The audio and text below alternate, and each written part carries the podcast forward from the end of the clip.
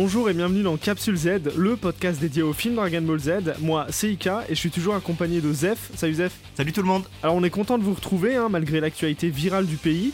Pour nous, ça change pas grand chose. Hein. euh, voilà, on enregistre euh, en ligne. Voilà, euh, le mythe est brisé.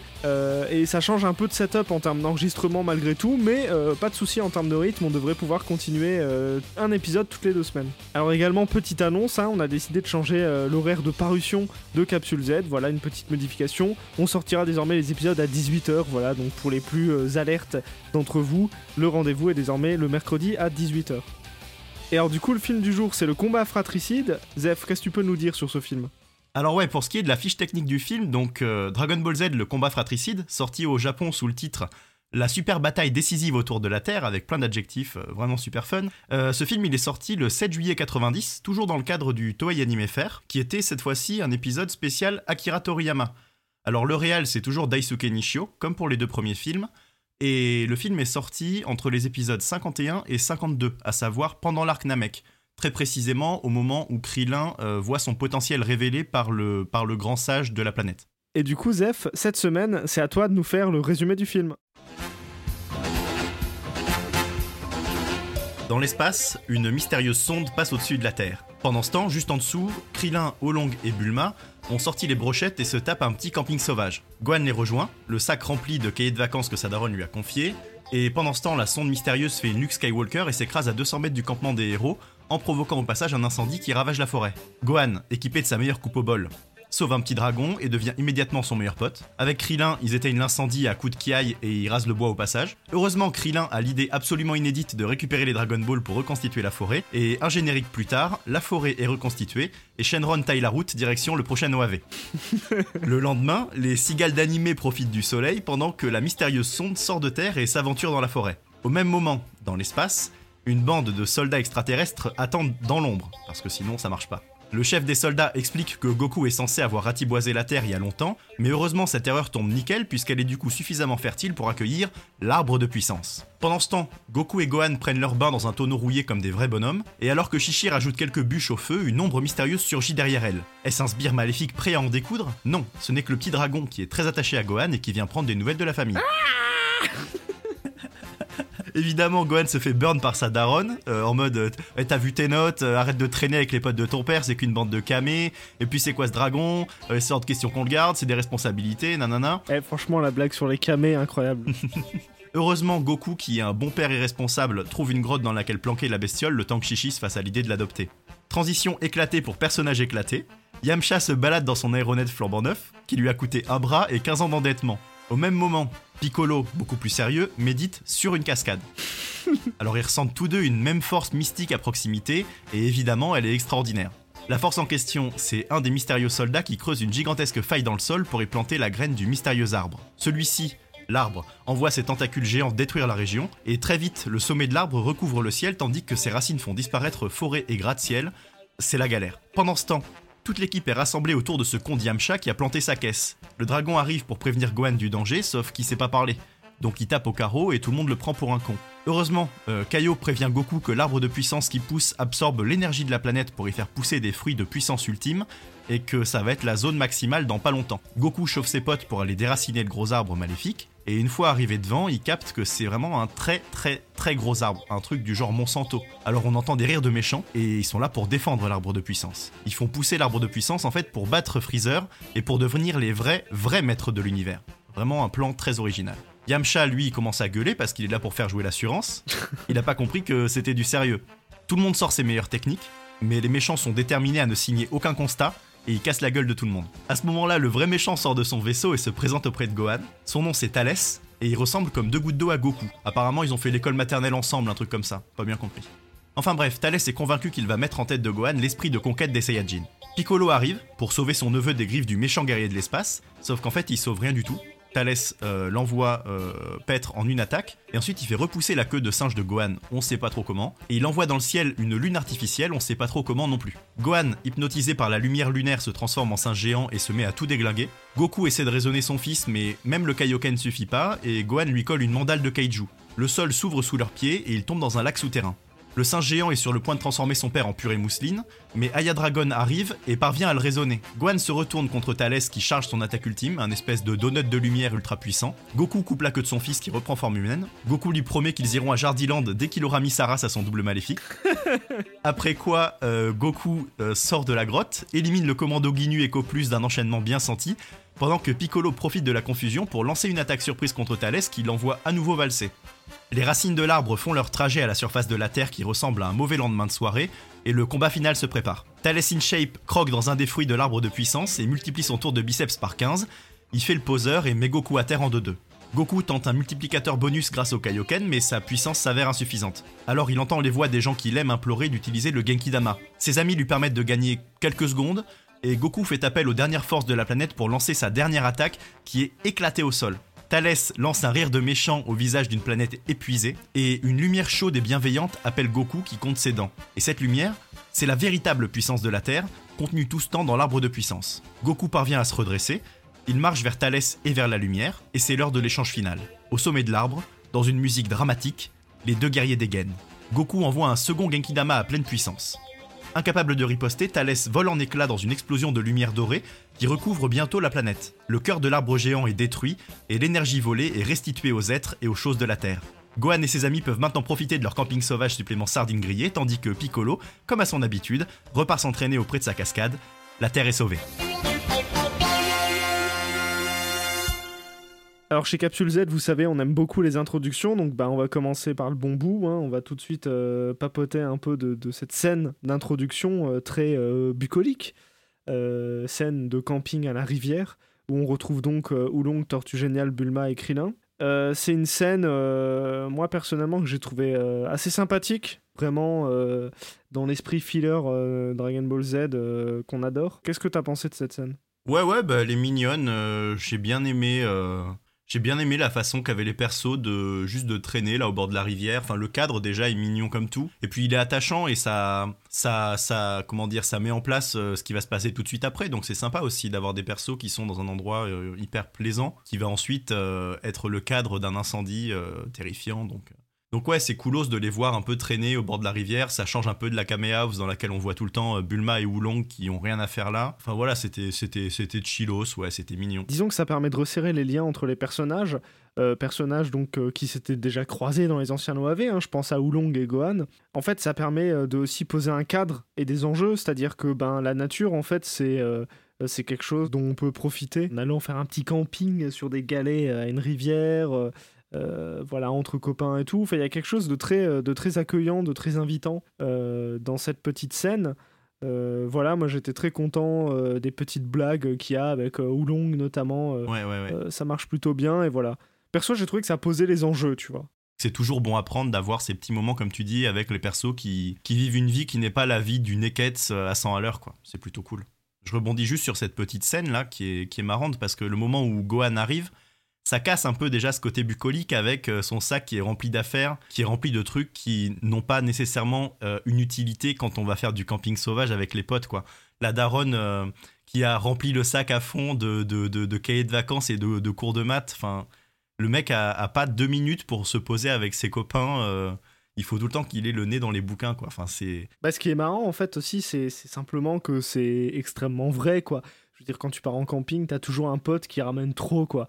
Euh, qui a cinq valises. euh, euh, le mec, il a ramené euh, cinq trousses de premiers soins alors que tu pars une nuit dans la forêt, tu vois. euh. C'est un mec, il a ramené cinq cannes à pêche différentes alors que le ruisseau fait 30 cm de profondeur. Enfin, c'est toujours ahurissant et du coup, voilà, la caricature est bonne. D'autant plus que son car design est vraiment chouette. Euh, moi, j'adore sa petite tenue euh, d'explorateur, là. euh. Ouais, ouais, la tenue d'explorateur avec le gros sac à dos qui fait trois fois sa taille, c'est mignon. ouais. Mais oui, en plus c'est drôle parce que la première fois que tu vois Gohan, tu le vois de dos et t'arrives même pas à savoir qui c'est avant qu'il parle. Mais c'est un peu une scène qui évoque le départ à Namek en fait. Oui, c'est Quand vrai. euh, Chichi justement euh, soigne Gohan à fond, euh, l'habille, tu sais, un peu picobello avec une petite coupe de cheveux au bol, et lui il est tout gêné parce qu'il a vraiment la gueule d'un con. C'est vrai qu'il a la coupe, ouais, ouais, ouais. Alors que Krillin et Krillin et, Bulma euh, se sont préparés, euh, limite ils sont en jog, euh, ils savent que le, que le voyage va prendre 6 mois, donc ils sont, ils sont mis vraiment à l'aise. Et Gohan, il est sur son 31 à cause de sa daronne. Ouais, ouais, c'est.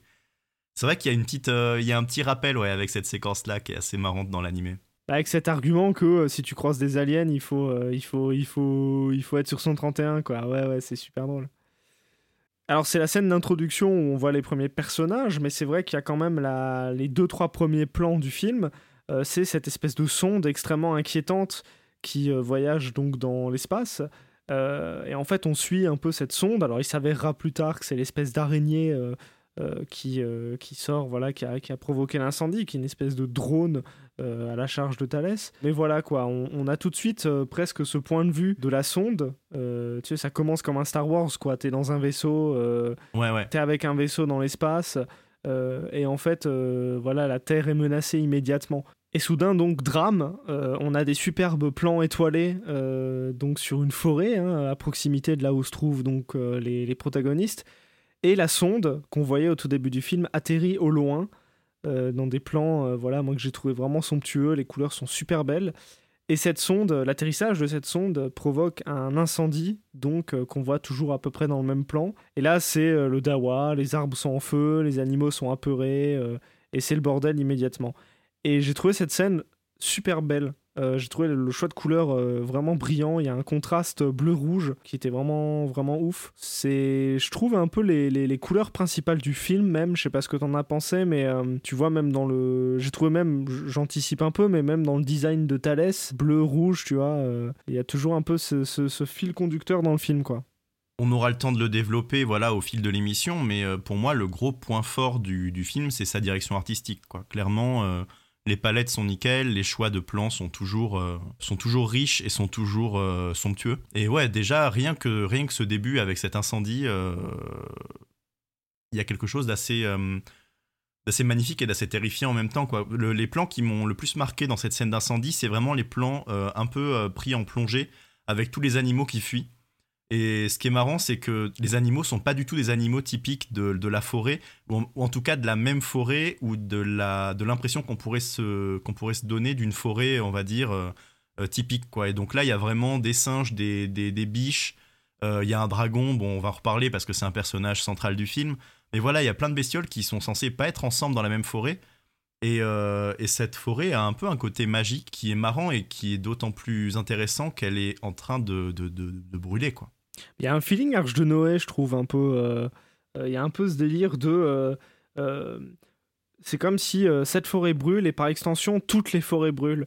ou alors ces animaux sont emmerdés, donc tout, tout le règne animal est emmerdé par cet incendie. Je trouve qu'il y a un côté, justement, par la variété des animaux et le côté vraiment catastrophique, c'est vraiment. ça accentue encore la catastrophe écologique, tu vois, la catastrophe vraiment incendiaire. De la même façon qu'on va avoir plus tard une ville détruite, et on va comprendre que cette ville détruite, c'est la représentation de toute la civilisation euh, humaine qui est en train de, prendre une mandale, quoi. Donc voilà, euh, c'est un peu euh, ce qu'on constatait déjà dans le deuxième OAV, le robot des glaces. C'est vrai qu'il y a toujours un, immense intérêt de la part de la série Dragon Ball Z à l'égard de, de l'écologie, de la nature. Voilà, on va peut-être éviter de s'apesantir trop sur euh, la question écologique à proprement parler euh, et destruction de la nature, euh, puisque voilà, on en a déjà pas mal parlé dans le deuxième épisode. On, vous invite à, l'écouter pour un peu savoir ce qu'on en pense. Mais voilà, en tout cas, c'est encore une scène de destruction de la nature, encore une scène très impressionnante et, et, qui pose immédiatement les enjeux. Et juste pour conclure sur cette discussion là sur l'incendie, il y a quelque chose qui m'a interpellé alors qu'en fait c'est tout à fait naturel, c'est l'usage du Kamehameha par Krillin qui en fait euh, se sert de, du Kamehameha pour éteindre les flammes. Alors il n'y a pas de laser, mais il éteint les flammes avec une onde de choc qu'il forme avec un Kamehameha et je me suis dit putain c'est quand même bizarre. Et en fait non, c'est la fonction de base presque du Kamehameha utilisée par Tortue Génial au début de euh, Dragon Ball euh, tout court. Ouais, ouais, pour éteindre les flammes du, de la montagne. Exactement. Et donc on va avoir la quête des Dragon Ball qui va permettre de réparer la forêt euh, dans le générique d'intro du film. Euh, contrairement aux deux premiers OAV où on avait le générique classique, même s'il avait été modifié dans le premier, mais je reviens pas là-dessus. Là, on a vraiment un générique donc avec euh, c'est Chala et Chala, si je dis pas de bêtises, la, la, musique. Mais on a des images qui sont en fait la suite du film, avec la quête de Krillin et Gohan qui vont dans des environnements différents récupérer les Dragon Ball. Euh, qui vont croiser, Tenchinan et Chaos qui vont les aider. Et donc on a vraiment ouais, cette petite scène, euh, ce petit clip en fait, c'est un petit clip de récupération de Dragon Ball qui dure bah, le temps du morceau, donc euh, ça doit être une minute trente, un truc comme ça. Et c'est vraiment sympa pour deux raisons. La première, c'est que ça permet de pas s'apesantir sur la quête de Dragon Ball. Et la deuxième, c'est que ça permet directement d'enchaîner, dès que le générique est fini, sur l'arrivée de Shenron, qui est, entre parenthèses, vraiment génial, je trouve. Je sais pas si tu te souviens de ce plan, mais il y a vraiment Shenron qui apparaît euh, gigantesque devant, euh, devant tous les animaux qui sont euh, devant lui et qui attendent quelque chose, quoi, dans la forêt en, en, poussière. Et il y a un espèce de plan parallaxe avec tous les arbres morts. Oui, tout à fait. avec Shenron au fond et les arbres devant qui se, qui se déplacent latéralement. Et ça donne vraiment une impression de puissance et de, de toute puissance, en fait, à Shenron, encore une fois. Et c'est marrant parce que d'un côté, c'est une scène qui est euh, vraiment faite pour expédier les Dragon Ball en 30 secondes, euh, qu'on puisse ensuite développer d'autres personnages, d'autres situations. D'un autre côté, le soin, à, le soin apporté à la, à la mise en scène de Shenron est encore là. Et du coup, je trouve un peu cette, euh, cet équilibre assez sympa, quoi, assez plaisant. Je sais pas ce que t'en as pensé, toi, de, cette arrivée de. Alors, d'une part, du générique et d'autre part, de l'arrivée de Shenron dans le film. Alors, je suis d'accord sur cette question de rythme. Hein. Je trouve que là, en deux temps, c'est très bien fait. C'est-à-dire qu'en 1 minute 30, même pas, t'as la quête des Dragon Ball. Alors moi j'ai trouvé ça vraiment chouette d'avoir un générique qui diffère un peu. Euh, alors j'ai cru lire que c'était vraiment parce que c'était une édition spéciale Akira Toriyama, du coup ils ont fait un générique spécial. Alors je sais pas en quoi c'est lié, mais vraiment c'était pour célébrer l'occasion. Euh, et, j'ai trouvé que c'était déjà le lieu de, de scénettes super marrantes. Tu vois, t'as Gohan qui fuit un volcan euh, avec une coulée de lave, qui fuit un dinosaure et tout, c'est super drôle. Il y a le plan du dinosaure qui est le plan du générique, ouais, sauf que là, il a changé de tenue puisqu'il a la tenue d'explorateur et pas la tenue d'entraînement de, Piccolo. Ça, c'était marrant comme petit détail. Ça, c'est super drôle, ouais. Et. Euh, et aussi, je trouve que, bah, tu vois, toi tu dis que Shenron est imposant, mais justement, je trouve que ce côté imposant est déjà présent dans, les, dans le générique. Pourquoi? Parce qu'en fait, les personnages sont souvent montrés euh, euh, tout petits à l'image dans des décors qui sont gigantesques. Et en fait euh, tu les vois chercher les Dragon Ball, tu les vois galérer dans un champ à chercher, tu les vois survoler des zones entières, tu les vois voilà comme je le disais à côté de volcans. Et je trouve que ça conforte encore cette idée que les Dragon Ball c'est des objets absolument légendaires et mythiques qu'il faut parfois passer des heures à chercher dans des décors somptueux là aussi qui t'écrasent. Et voilà j'ai trouvé ça les, images sont tellement belles. Enfin, franchement, moi, je vous conseille d'ores et déjà de mater le film juste pour ses décors, quoi. Euh, dans le générique, il y a une quinzaine de plans qui sont euh, qui peuvent être vos faux d'écran, quoi. C'est genre, c'est super beau. Ouais, c'était vraiment magnifique. J'étais vraiment très très content de ce générique. Et pour l'apparition de Shenron, je te rejoins tout à fait. Euh, il est extrêmement imposant et il est terrifiant même. c'est bien pour ça que tous les animaux euh, se cramponne. Il y a même le petit lapin, euh, à un moment, il y a un petit lapin qui va se cacher derrière une biche. Sauf ce comte dragon, hein, euh, Aya Dragon, donc le pote de Sangohan, qu'il a sauvé donc, dans l'incendie qu'on retrouve et qui en fait essaye d'affronter Shenron, il fonce vers lui. Alors tu sais pas trop, t'as un peu l'impression qu'il défie Shenron. mais et Gohan qui est obligé de s'interposer, j'ai trouvé ça, trouvé ça très drôle cette espèce de rivalité, cette espèce de naïveté, comme si le petit dragon il allait faire quelque chose contre Shenron. Puis juste après, il y a, puis juste après, il y a Shenron qui, euh, qui dit bon, euh, vous le formulez votre vœu, j'ai pas que ça à faire. Et déjà, il y a ce, il y a cette petite tonalité comique qu'on va retrouver euh, chez Shenron de temps en temps avec cette espèce de dragon gigantesque, mais qui a quand même la goutte sur le front en mode. vous êtes tout le temps en train de m'appeler pour des conneries, vous pouvez pas me lâcher deux minutes, quoi. Ah, il est impatient, hein Ouais, ouais, ouais. Et alors justement, le dragon qui défie Shenron, c'est pas n'importe qui. donc comme je le disais, c'est le dragon qui a été sauvé par Gohan. Et euh, c'est le dragon donc qui va l'accompagner pendant tout le film, du début euh, jusqu'à la toute fin. Ça va être son meilleur pote, un dragon voilà qui fait à peu près, je sais pas, 1m70, quelque chose comme ça, peut-être 2 mètres. Euh, un dragon absolument mignon. Et bon, vous savez qu'à Capsule Z, on a une affection toute particulière pour ce dragon. C'est notre logo littéralement. C'est le dragon. C'est le dragon. Et donc voilà, son petit nom c'est Aya Dragon. Et juste après l'avoir sauvé, en fait, Gohan va se vraiment lier d'amitié avec ce petit dragon. Alors il me semble qu'on le retrouve dans les fillers de Dragon Ball Z. On va, le, retrouver dans d'autres films de toute façon. Hein. Il, est, présent dans, je crois, trois films au total, donc on aura l'occasion d'en reparler. Mais euh, ouais, ce film déjà pose en fait la relation entre Gohan et, Aya Dragon qui est, qui mignonne, quoi. C'est sympa. Le dragon est un peu insupportable. Il est toujours en train de piailler, il est toujours en train de faire le con à droite à gauche. Il y a des séquences au milieu du film où euh, Gohan et le petit dragon là sont dans la forêt, ils prennent, euh, ils prennent leur bain dans la rivière ensemble, ils font des siestes dans les champs, ils lui donnent à manger, etc c'est toujours, euh, toujours archi mignon euh, et c'est bienvenu quoi. Ça fait des petites respirations au film, euh, c'est sympa. il y a une petite musique aussi qui est super chouette. qui accompagne ces petits moments bah, aussi très bucoliques. Hein. T'as plein de fleurs au sol, ils vont se balader, Gohan il dort sur le ventre du dragon, il le frotte avec une, une petite brosse pour le laver. c'est, moi j'ai fondu 15 fois, c'est adorable. franchement, c'est trop fort. Et vraiment, la petite musique, hein, allez l'écouter, elle est, elle est vraiment super chouette. c'est voilà, c'est vraiment tout mignon, c'est tout ce que j'attendais de la relation Gohan, Gohan et Aya Dragon, ça marche trop bien. Elle est trop cool cette relation parce que Gohan il a pas vraiment de potes en fait dans tout Dragon Ball il se fait un pote euh, dans la personne de C16, mais quand il est ado. Mais avant ça, euh, vite fait d'Endé, on pourrait dire que c'est son pote. Mais sinon, à part Krillin, euh, Bulma et en fait les potes de son daron, il a pas de pote à lui, quoi. Et quelque part, le dragon, c'est vraiment son premier vrai pote. Et je trouve ça trop cool d'avoir le côté. pas juste Gohan, personnage avec du potentiel qui est là pour sauver son père, pour aider sa famille, etc. Mais aussi Gohan, personnage en tant que tel qui est là pour aller chiller avec ses potes dans son coin. Euh, et c'est sympa parce que du coup, ça développe aussi la, le rapport qu'ont ses propres parents à cette, euh, à cette amitié que Gohan construit avec la daronne qui est tout de suite là. Qu'est-ce que c'est que cette bestiole? Euh, Non, non, déjà que, que, les potes de ton père sont des sales fous. si en plus tu commences à traîner avec des dragons, c'est fini, tu vois. Et Goku, cinq minutes plus tard, qui est là, viens voir, j'ai trouvé une petite grotte dans la forêt, on va lui faire un petit lit de paille et tout. Il y a une caisse avec des fruits. Enfin, c'est vraiment sympa parce que ça caractérise du coup aussi les parents euh, dans un autre cadre que le cadre de euh, toujours euh, il y a des méchants qui arrivent, il faut se touiller quoi. Là, c'est vraiment la vie de famille qui est au cœur de ce, de ce truc quoi, et c'est super sympa. Bah en fait, ce que pose cette OAV, c'est vraiment la relation de Gohan aux animaux en fait, à la fois au tout début du film avec l'incendie, mais aussi pendant tout, tout le film avec ce dragon qui ouais devient son ami. Alors on en parlera un peu plus tard sur les scènes, on va dire, ultérieures dans le film.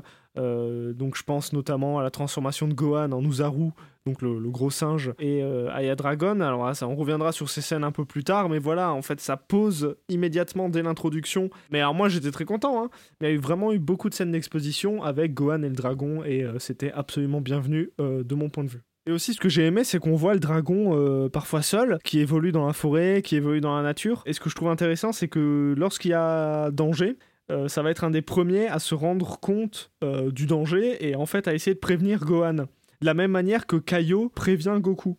Et donc il y a cette espèce d'instinct animal chez le dragon qui, voilà, toi tu l'as trouvé insupportable.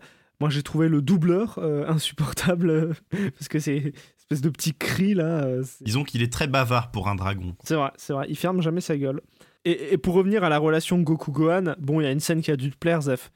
Il y a forcément une scène où Gohan prend son bain avec Goku dans un tonneau. La scène de bain dans le tonneau, euh, bon, bah si, on doit se l'infliger à chaque fois, moi je serais là. Hein. Je trouve ça toujours trop drôle. La dernière fois, c'était juste Goku dans le tonneau. Euh, bon, déjà, c'était drôle. Et là, Goku, Gohan, il y a vraiment déjà ce côté bain familial japonais. tout le monde prend son bain en même temps. Et en plus, comme les gonzes ont leur maison au milieu du rien, il y a le côté vraiment récup de euh, euh, tiens, on est, allé, chercher ce tonneau, euh, on met de l'eau dedans, ça fait des chocs à pic. Enfin, moi, je trouve ça trop cool, quoi. Puis il y a cette petite scène avec. Ouais, donc Goku et Gohan, donc dans le film, sont là, on fait un concours d'apnée. Et, et, cet enfoiré de Goku fait des chatouilles à son fils. Et. Et Shishi, qui prend la pression à cause du dragon, va chercher la tête de Goku dans le, dans le bain. Mais en fait, elle aussi, elle fait des chatouilles à Gohan. Donc Gohan, il n'en peut plus, il pète les plombs et il sort, de, il sort la tête de l'eau et là il voit le dragon. Enfin, c'est, c'est une petite scène euh, hyper comique mais en même temps hyper mignonne parce qu'elle met en, met en scène toute la famille, tout le, tout le cercle familial d'un coup et c'est, je sais pas, j'ai trouvé ça sympa quoi.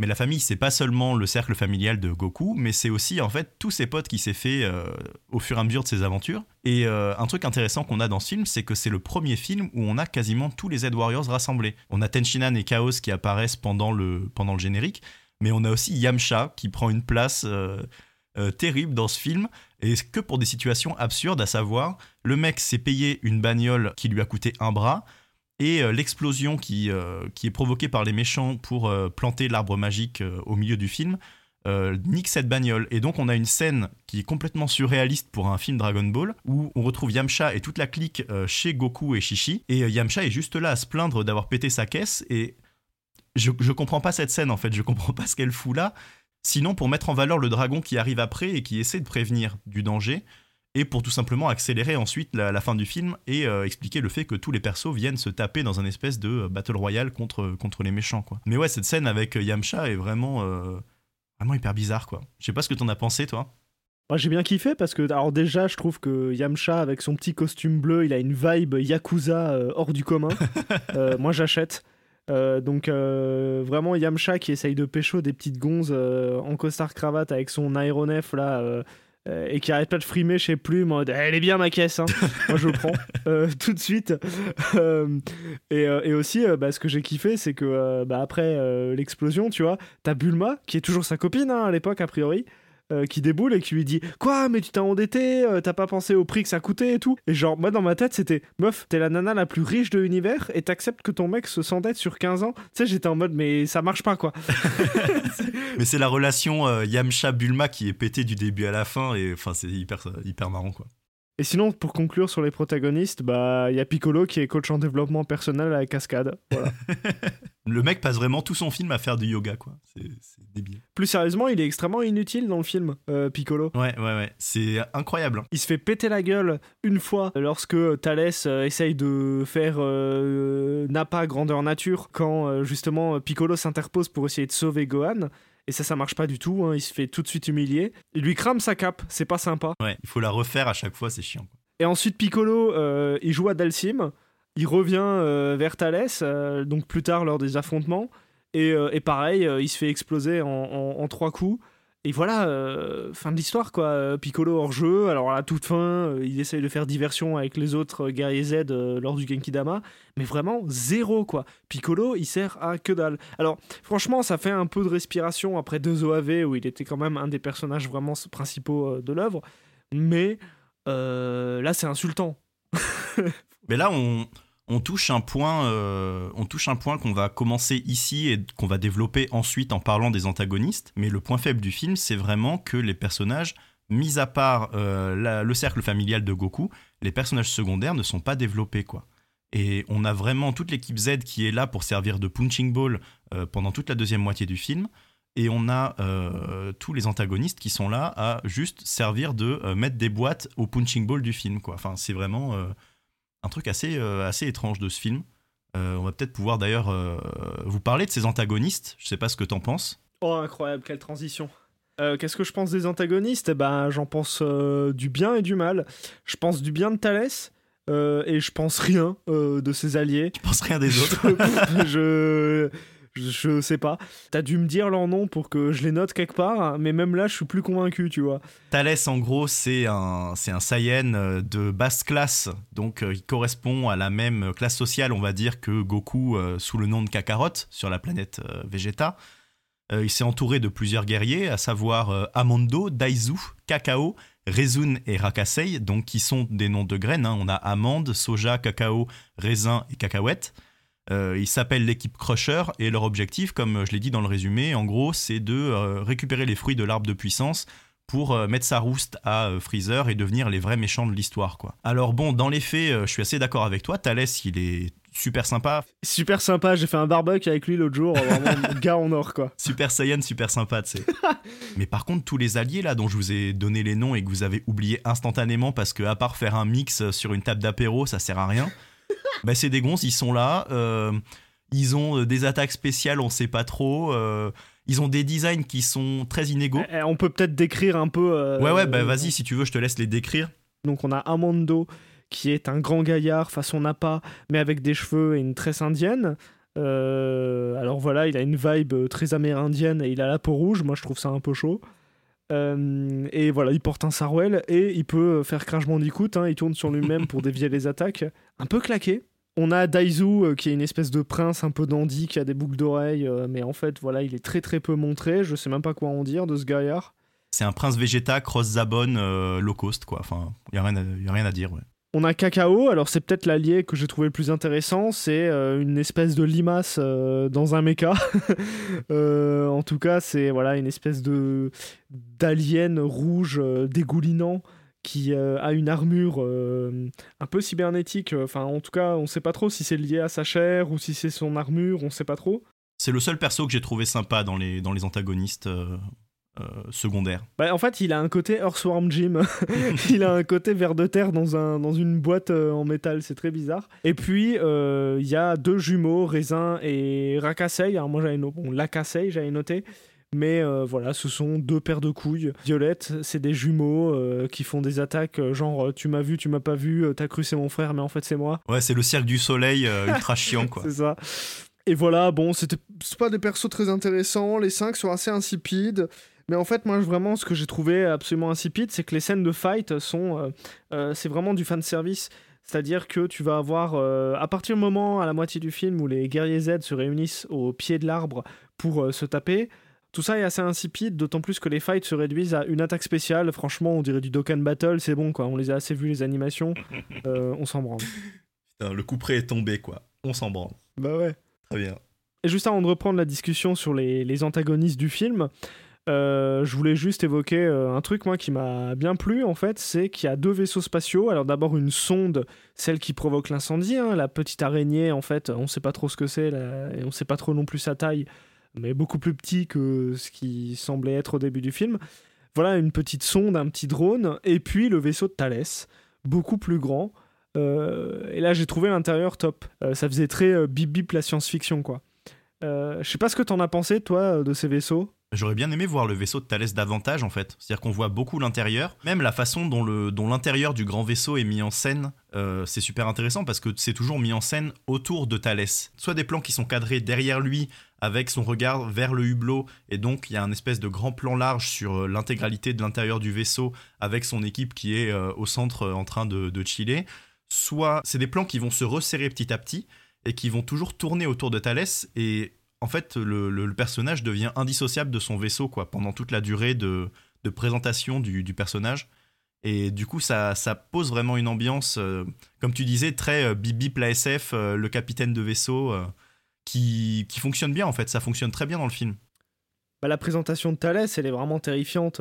Déjà, justement, en fait, ces scènes dans le vaisseau permettent de restituer un peu le mystère autour de Thalès. On ne sait pas qui c'est, et pourtant, dès sa première apparition, on l'entend, on voit très bien en fait qu'il a la même voix que, que Sangoku. On peut juste préciser dans, dans, dans le feu là, de la discussion que euh, le film s'appelle Le combat fratricide en version française, mais à aucun moment Thalès n'est le frère de Goku. C'est un truc qui a été rajouté pour, euh, on va dire, pour la distribution française du film.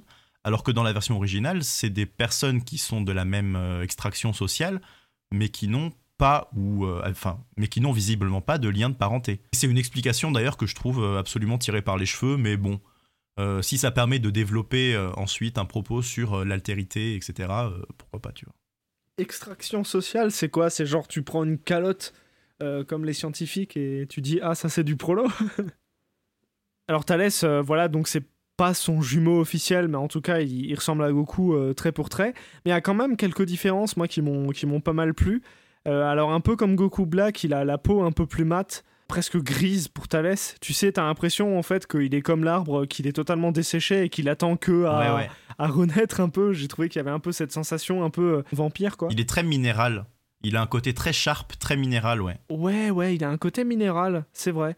Donc comme tu le disais plus tôt, euh, l'intention de Thalès en fait, c'est de faire pousser l'arbre tout puissant le Shin Seju pour en recueillir les fruits après que cet arbre ait ponctionné toute l'énergie euh, vitale de euh, la planète. Donc là, on le voit dans le film, hein, en fait, il suffit de planter une graine euh, qui explose et en fait, voilà, fait popper des branches extrêmement rapidement un peu partout. Et en fait, voilà, l'arbre, là, on comprend pas bien sa taille, mais en tout cas il fait quelques kilomètres de haut et prend quand même une immense place euh, sur la planète. Euh, il y a plusieurs plans vraiment euh, très grands qui nous montrent ça. Alors souvent ça donne lieu à des plans magnifiques, avec notamment un plan mémorable où le dragon assiste à la naissance de l'arbre, il me semble. en tout cas, il se balade près de l'arbre alors qu'il vient juste de pousser. Et voilà, c'est extrêmement imposant. Et les fruits du, du Shinseju, donc, sont censés euh, permettre à Thalès, comme tu le disais, de vaincre Freezer et donc de devenir l'empereur euh, de la galaxie euh, à son tour. Et en fait, ce que j'ai trouvé assez intéressant avec ce, concept d'arbre d'arbre gigantesque, bah, c'est qu'en fait, il recycle tout un tas de mythes d'un arbre monde. Alors, je pense à l'Yggdrasil dans la mythologie nordique, mais je pense aussi à, à Naruto, et là dans ce cas je peux pas trop en dire, j'en dirai pas plus, mais voilà, pour ceux qui connaissent Naruto, vous savez de quoi je parle. Mais voilà, j'ai trouvé que c'était quelque chose de super intéressant de voir traité dans Dragon Ball. C'est là aussi un peu comme le robot des glaces, une espèce d'anti-Genkidama, je trouve. Parce que ça ponctionne l'énergie euh, euh, d'une planète, euh, alors que Goku, bah, comme d'habitude, il fait des crowdfunding. Disons que c'est un autre type d'opposition parce que là on a vraiment un objet qui lui-même est naturel et donc on, est, on reste un peu dans le cercle de la nature, même s'il est planté par l'homme et que finalement la récolte est faite de la main de l'homme, un peu comme le Genkidama euh, serait un fruit de lumière. Ça change du, ça change du robot des glaces qui lui euh, est 100% euh, cybernétique, quoi. C'est vrai. Mais c'est quelque chose, en fait, l'entité gigantesque qui écrase une planète, c'est quelque chose qu'on retrouvera notamment plus tard dans 100 000 guerriers de métal avec le Guedester.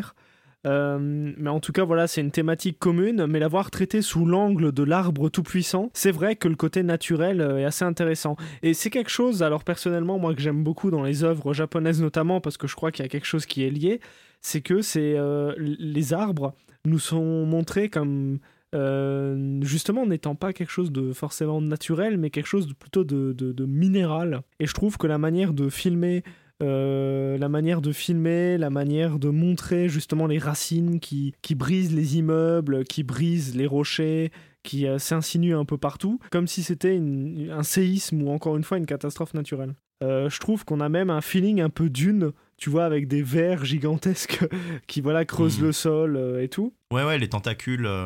Et on a, et on a également voilà ce plan dans une ville où on a un petit garçon qui tient un ballon rouge, qui assiste voilà, euh, totalement euh, ahuri devant euh, ce spectacle. Et à la toute fin du film, lorsque justement Goku essaye de faire un Genkidama, mais qui se rend compte que la planète est détruite et qu'il n'y a plus vraiment d'énergie à, tirer, on retrouve ce petit ballon rouge accroché à une branche, donc symbole esthétique pour montrer l'absence du garçon, parce que s'il y a le ballon, où est le garçon? Et voilà, et bon, on a aussi deux, trois petits plans comme ça, avec une biche qui s'effondre et tout. Alors là, j'ai pleuré.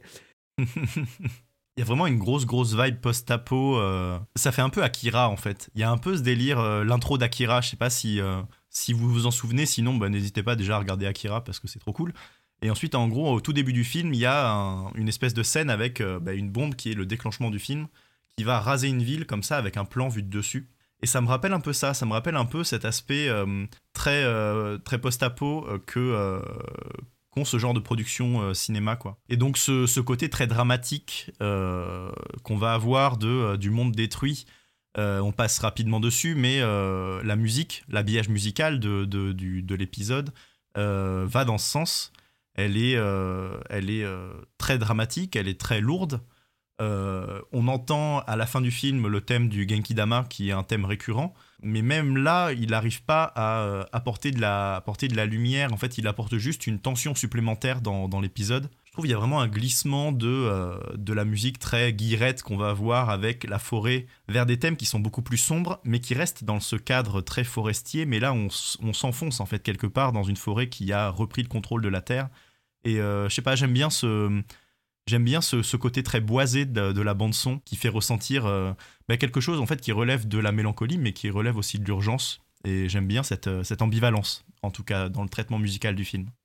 J'aime beaucoup le thème principal hein, euh, qu'on entend à l'apparition de Thalès, mais également plus tard lorsque le Genkidama se fait, lorsque justement on voit la planète mourir. C'est très très très dramatique quoi, c'est très très lourd en émotion. le compositeur c'est toujours Shunsuke Kikuchi et euh, je trouve que le travail est impeccable, ça marche super bien. Euh. donc ouais, la bande son du film est, plutôt réussie. Hein. Et juste pour conclure sur le Shinseiju, euh, je voulais juste rappeler que c'est le seul élément du film qui a été dessiné par Toriyama. On a retrouvé des planches de, travail de Toriyama qui contenaient cet arbre. Et c'est un arbre qui va notamment inspirer l'arbre des caillots dans Dragon Ball Super avec l'idée que les dieux en fait poussent et sont eux-mêmes des fruits. J'aime bien voilà cette idée qu'il y ait une filiation entre entre le troisième OAV et Dragon Ball Super 25 euh, piges plus tard. Euh, je voulais juste revenir un peu sur euh, Goku en fait, qui se bat contre les cinq alliés de Thalès, puisqu'en fait il va être contraint d'utiliser le Kaioken. et j'ai trouvé que c'était le lieu d'une scène assez intéressante où justement Goku va devoir éviter les attaques. Il y a des plans assez somptueux, c'est plutôt bien animé. Il va esquiver, voilà. Il va vraiment faire du 1 contre 5 et il y a une espèce de plan en vue du dessus où en fait il va effondrer les, les 5 gars d'un seul coup qui vont tomber en même temps tous autour de lui. Et en fait, ça permet voilà, de statuer sur, euh, sur la, la force euh, de Goku à ce moment-là. quoi. C'est sympa parce que c'est un plan euh, qu'on pourrait tout à fait retrouver dans un film de sabre. quoi. une attaque éclair et, et les mecs en chambara mode qui tombent par terre coupés en deux. quoi. Alors on en a pas mal discuté avec Ika en préparant l'émission et on a trouvé qu'il y avait un thème qui se dégageait particulièrement de cet épisode, à savoir l'identité. Alors il y a plusieurs personnages qui sont en quête d'identité dans ce film. Euh, on a pas mal déjà parlé de Thalès, le fait que ce soit un personnage de, basse classe, euh, qu'il soit le double de Goku, qu'il se ressemble beaucoup. Mais de manière plus générale, c'est intéressant parce qu'on peut euh, parler de ce que c'est qu'être un Saiyan. Thalès, pendant tout le film, à chaque fois qu'il se confronte à Gohan, par exemple, il va lui dire on est une race de, de fiers guerriers, il va le forcer à se transformer en singe géant. Et à ce moment-là, on a vraiment ce côté brutalité Saiyan, quoi. Alors que Goku et Gohan, eux, ils sont plutôt dans le dans l'attitude on est des terriens, on se bat pour autre chose que pour la violence et la, et la puissance brute. La confrontation euh, d'identité entre Thalès et Goku, c'est vraiment l'idée que euh, Thalès soit un guerrier euh, très. il va en ligne droite, il, écrase tout ce qu'il trouve, alors que Goku, lui, il va être beaucoup plus. beaucoup plus swifty avec voilà par exemple quand on parle de son de l'opposition pendant le combat entre Goku et Thalès Goku il met, il met des petits coups avec le Kaioken, il fait, des, il, fait des, il fait des galipettes, etc. Alors que Thalès, lui, c'est des grosses patates. D'ailleurs, les coups, la brutalité des coups est ultra bien retranscrite dans le film. Ouais, la brutalité des coups, elle est, extraordinaire dans ce film. C'est quelque chose qui m'a vraiment beaucoup plu lors des affrontements. Déjà, les enchaînements de Thalès, je les trouve légendaires. Là aussi, peut-être parce que je suis matrixé par les jeux vidéo qui, en fait, leur ont vraiment rendu hommage. Typiquement, quand Thalès défonce Piccolo euh, il lui met une droite, ensuite un coup de genou, et puis euh, euh, il, il, lui envoie une, boule de feu alors qu'il est à même le sol. C'est extrêmement brutal. Thalès est vraiment sans pitié. Et, c'est quelque chose voilà, qui marche très bien. Alors déjà parce que l'animation insiste beaucoup sur des pauses, donc sur des images clés hein, pour parler d'animation. Donc en fait, c'est euh, voilà des moments un peu fixes qui durent un tout petit peu plus longtemps que les autres images et qui permettent voilà d'avoir une impression euh, vraiment euh, plein la rétine d'une image.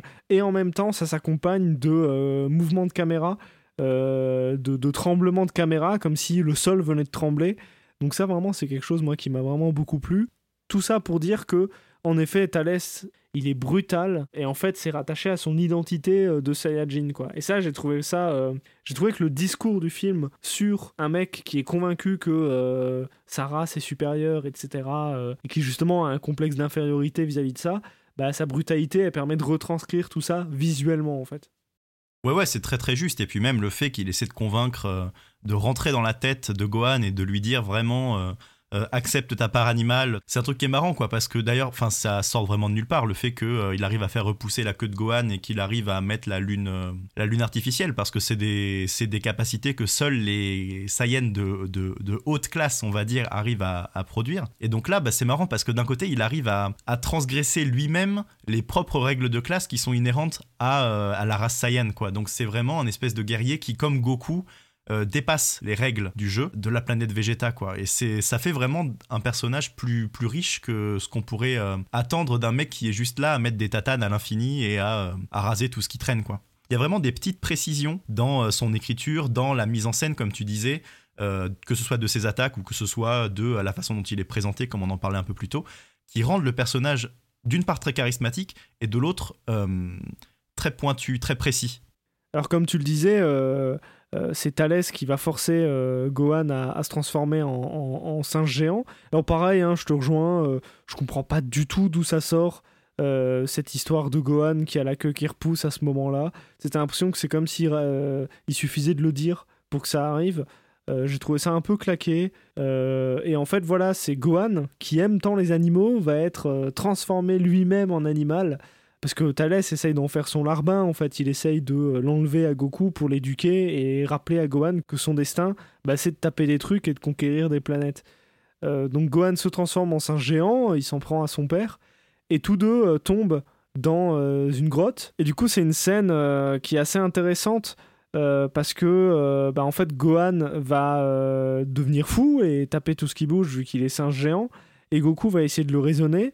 Il y a notamment ce, petit passage où, Gohan écrase Goku entre ses mains et Goku ouvre sa mâchoire et sa gueule de ouf. Je trouve ça marrant, ça m'a fait penser au, fight contre Vegeta, tu sais, il y a cette, case de, cette case précise du manga où Goku il a la mâchoire qui fait 180 degrés quoi. Et justement, ben, ce qui va calmer Gohan, c'est la présence du dragon qui va, qui va lui taper Cosette euh, en langue, euh, en langue de singe. Et là, Gohan, euh, il pose son, son, père et puis il va prendre le dragon. Et tu sais, le dragon prend le temps de. Hop, il descend des mains de Gohan. et puis Gohan va s'allonger. Ah oh, putain, c'était trop mignon. Et ouais, comme un, comme un enfant avec les pieds en l'air, c'était adorable ce plan. Et, et justement, j'ai trouvé ça assez intéressant comme manière de tu vois, il y a un double discours. Il y a un discours à la fois sur le côté Gohan, c'est certes un Saiyajin, mais il sait se tenir et en fait son amour pour les animaux et, sa partie humaine euh, fait qu'il arrive à, dépasser sa nature Saiyajin, mais en même temps, euh, ça permet de réaffirmer l'identité de Gohan, parce que depuis tout à l'heure on vous parle de l'identité de Thalès, mais l'identité de Gohan, c'est que c'est un amoureux des animaux en fait, et c'est ce qui causera notamment plus tard tout le discours de C16, la transformation en SSJ2 et tout. Mais en fait, elle vient pas de nulle part en fait. Ouais, mais c'est un peu ce que je trouve surprenant avec le statut de Ozaru euh, de manière générale, quoi. Est-ce que euh, est-ce que c'est euh, est-ce que les Saiyans adultes peuvent contrôler en étant singe géant Parce que je me souviens de Vegeta singe géant par exemple au début de Dragon Ball, ou même bon là pour le coup on est dans le pas canon du pas canon, mais dans GT euh, voilà, ils se transforment en singe géant. Mec, c'est chaud. Il me semble qu'ils ont un minimum un contrôle. Oui, non, mais voilà, euh, je parle de GT parce que moi j'aime bien GT, mais bon, euh, on va pas me jeter la pierre.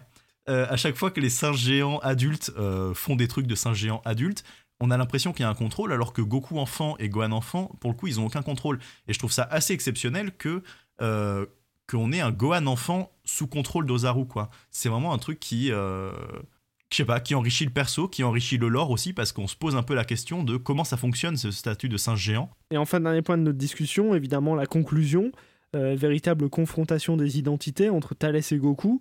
D'un côté, un Saiyajin donc extrêmement brutal, conquérant et malveillant, euh, qui fait donc face aux défenseurs de la Terre. Euh, puisqu'il l'a promis à Gohan hein, par ailleurs. et donc Goku, voilà, Saiyajin devenu terrien, et euh, donc voilà, euh, il y a deux euh, Sangoku, un maléfique et un Goku bienveillant. Il faut résoudre le problème, c'est le problème du double. Et cette scène finale, donc après un Genkidama, comme tu l'évoquais dans ton résumé, qui échoue. Et ensuite, voilà, il va donc puiser Sangoku l'énergie du Genkidama plutôt dans l'arbre tout-puissant. Et on a donc un duel à la western. Alors ça, j'ai trouvé ça incroyable. C'est un moment, voilà, plein de tension où il y a des jeux de regard, on fait des gros plans sur les yeux, et puis on va également avoir des plans qui sont issus des westerns. Alors là, j'invente rien. Hein, euh, on a des plans euh, holster qui montrent la main de Goku euh, le long du corps.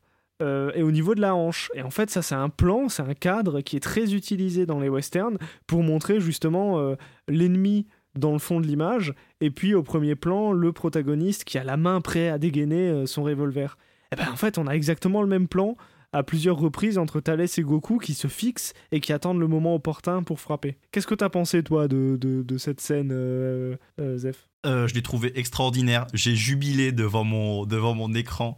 Vraiment, les, les, les, 15 dernières minutes du film, à partir du moment où Goku entend les voix de ses potes, fait le Genkidama, échoue, et ensuite voit la lumière et se lève et part, il y a une espèce de euh, pas de rédemption, mais une espèce de, de, de, de résurgence du perso, il, se lève, etc. Il arrive, il y a une montée en, en puissance, en fait, qui, qui, mène vers ce duel, vers cette seconde où euh, Goku euh, lance le deuxième Genkidama, qui part vraiment pour le coup comme un coup de feu. Il n'y a pas ce côté très lent et très rond qu'on pouvait avoir dans le deuxième film. Là, c'est vraiment un truc qui claque et qui, qui, qui frappe instantanément cette montée en tension là entre les deux persos. J'ai vraiment trouvé cette scène euh, extraordinaire. Enfin, c'est ma scène préférée du film, hein, très clairement. Euh, je sais pas toi si c'est ta scène préférée, mais euh, c'est vraiment la scène qui m'a rendu fou. Je l'ai trouvé génial. J'ai trouvé génial le fait que ça arrive à concentrer tant d'émotions et tant de, tant de justesse au niveau de ce qui avait été présenté auprès des personnages en, enfin je sais pas, la scène doit faire 25 secondes, un truc comme ça. C'était vraiment, euh, pour le coup, c'était vraiment une scène virtuose quoi. moi j'ai des sentiments un peu confus. Euh, je sais pas quoi en penser. C'est-à-dire que la première fois que j'ai vu le film, j'ai trouvé les, je le dis sincèrement, les 15 dernières minutes du film, je me suis fait chier. Ouais, tu me l'avais dit. Euh, j'ai trouvé ça long, j'ai trouvé que un. Alors, déjà, moi, le Genki Dama, je vous le dis honnêtement, c'est une attaque qui. euh, voilà, bon, c'est bon, j'ai compris quoi. Euh, elle arrive tout le temps. Euh, et, j'espère que dans la suite des OAV, ce sera pas euh, la résolution systématique parce que ça devient un peu éprouvant. Mais je te coupe juste là-dessus. Ce que je trouve sympa, c'est que justement, le, la résolution par le Genki Dama euh, prenne une forme qui soit pas euh, celle qu'on a conventionnellement quoi. Je pense vraiment que le, côté western met en valeur met en valeur l'affrontement et met le Genki Dama presque au second plan. Bah, c'est ce que je me suis dit en revoyant le film en fait. C'est-à-dire que la première fois, j'ai trouvé euh, les 15 dernières minutes très longues et un peu pénibles. Je me suis dit, putain, mais l'OAV il manque de fight, euh, euh, Thalès il se bat à peine. Et en revoyant le film pour enregistrer euh, un peu plus tôt ce matin, bah, j'ai trouvé ça en fait euh, vraiment réussi, comme tu le dis. Je suis assez convaincu par ce que tu dis sur le côté explosif, sur le côté virtuose en fait de l'animation et, même le rythme. Tu vois, ensuite, tu vois l'arbre qui explose. T'as une espèce de, neige euh, en or, euh, de retour à la normale, euh, les fruits qui se dissipent, l'énergie qui est restaurée de la planète. Et vraiment, j'ai trouvé qu'il y avait un retour à la situation initiale qui était très beau. Alors voilà, on a un peu fait le tour de ce qu'on avait à dire sur le combat fratricide. J'espère en tout cas que notre discussion vous a éveillé à certains points précis du film. En tout cas, voilà, moi ça faisait très très longtemps que je l'avais pas revu. Je crois que je l'avais vu que voilà quand j'étais vraiment euh, tout jeune ado, Euh, et ça m'a fait vraiment plaisir de le revoir. Je sais pas trop ce que j'en ai pensé finalement. Je crois que j'ai bien aimé finalement en le revoyant, mais comme dit, j'étais pas séduit ni par la fin ni par le reste du film euh, au premier visionnage. Et toi, Zef, qu'est-ce que t'en as pensé? Je suis assez partagé aussi. Je trouve que le, scénario globalement est éclaté au sol, donc j'en ai tiré aucun plaisir. Mais euh, le développement des personnages principaux était sympa. Euh, le combat final, je l'ai trouvé euh, absolument génial. Enfin, en tout cas, j'étais à fond dedans. Mais voilà, ouais, je suis un peu, je suis un peu pas déçu, mais je suis un peu, je me demande un peu, voilà, est-ce que j'ai adoré, est-ce que j'ai, enfin, j'ai pas adoré, j'ai pas détesté. je suis content de l'avoir vu, quoi, parce que voilà, ça me remet en tête Thalès, qui est pour moi quand même euh, un des personnages euh, antagonistes les plus charismatiques de, des OAV. Je suis assez content d'avoir maté le combat fratricide euh, quelques années après l'avoir vu, comme toi, gamin, probablement sur NT1, euh, en prenant mon petit-déj. Et pour conclure, juste avant la fin de l'émission, je pense qu'on peut laisser la parole à Aika, qui va, dans la Minute Shenron, nous parler, cette fois-ci, de la question du double dans Dragon Ball.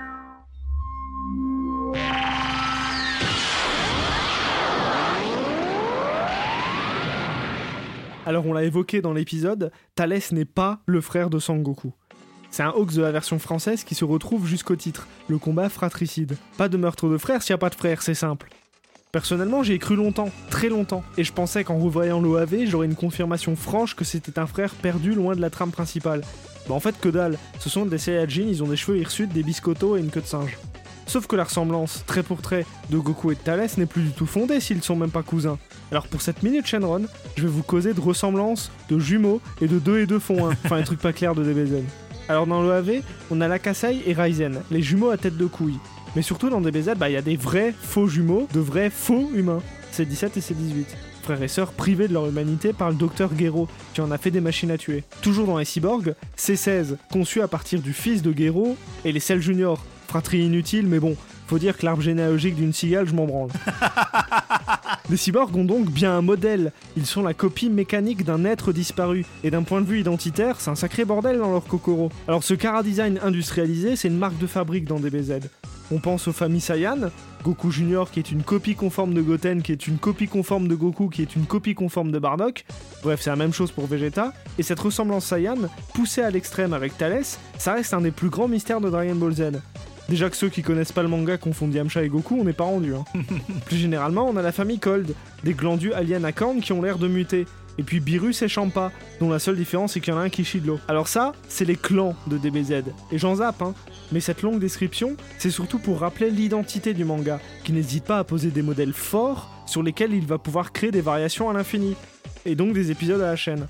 Il y a qu'à voir le délire des univers parallèles, hein, toujours dans les dernières parties de Dragon Ball Super. Les jeux, eux, ils ont pas attendu pour pondre des histoires de futurs alternatifs quantiques claqués.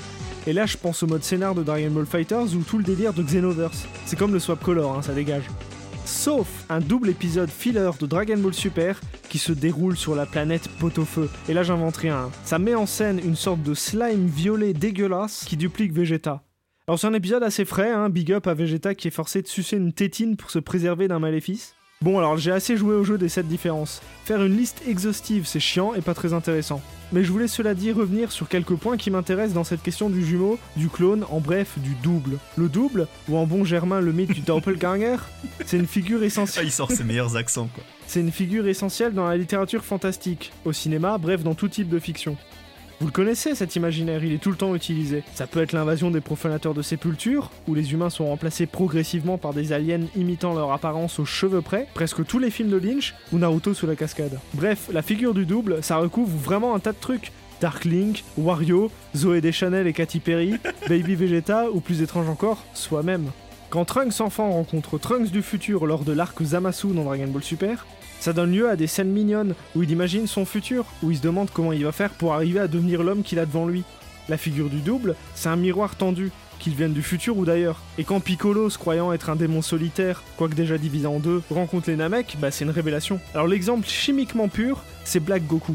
Alors pour la faire rapide, c'est en réalité Zamasu qui a dérobé le corps de Goku avec les Dragon Ball dans une autre timeline. Franchement, suffisait de demander à Ginyu. hein. Black Goku permet donc de recentrer la question de l'identité. Ça n'est pas Goku, il lui ressemble pourtant trait pour trait. Parce que ce qui détermine Goku, c'est son histoire faite de combat. Et Black Goku, lui, il capte pas. Pourtant, Vegeta, il lui explique très bien dans un moment légendaire un coup de patate furieuse jusqu'à l'enterrer dignement entre un bâtiment de la CAF et un kebab de la ville de l'Ouest. Belle sépulture. Pour finir sur le film du jour, Thalès, c'est le double de Goku. Ça n'est ni son frère ni son clone, et pourtant il lui ressemble comme deux gouttes d'eau. C'est le Goku qui ne s'est pas cogné la tête, c'est un Goku alternatif, qui montre ce qu'il aurait été s'il avait suivi sa destinée de conquérant.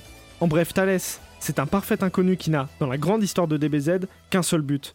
Rappelez que le héros n'est pas Kakarot, mais le terrien Sangoku.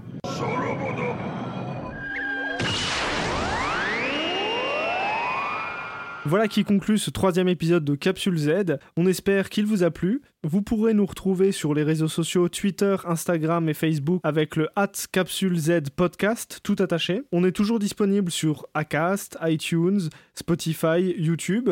N'hésitez pas donc à partager euh, sur toutes les plateformes que vous voulez le podcast à vos copains et à ceux qui aiment ou ne connaissent pas Dragon Ball Z. On se donne rendez-vous dans deux semaines à 18h pour le prochain épisode de Capsule Z. Et comme d'habitude, Zef, tu nous as choisi un petit morceau pour conclure en musique. Alors une fois n'est pas coutume, euh, on s'est dit que le meilleur morceau possible à passer, ce serait euh, bah, le générique de fin du film.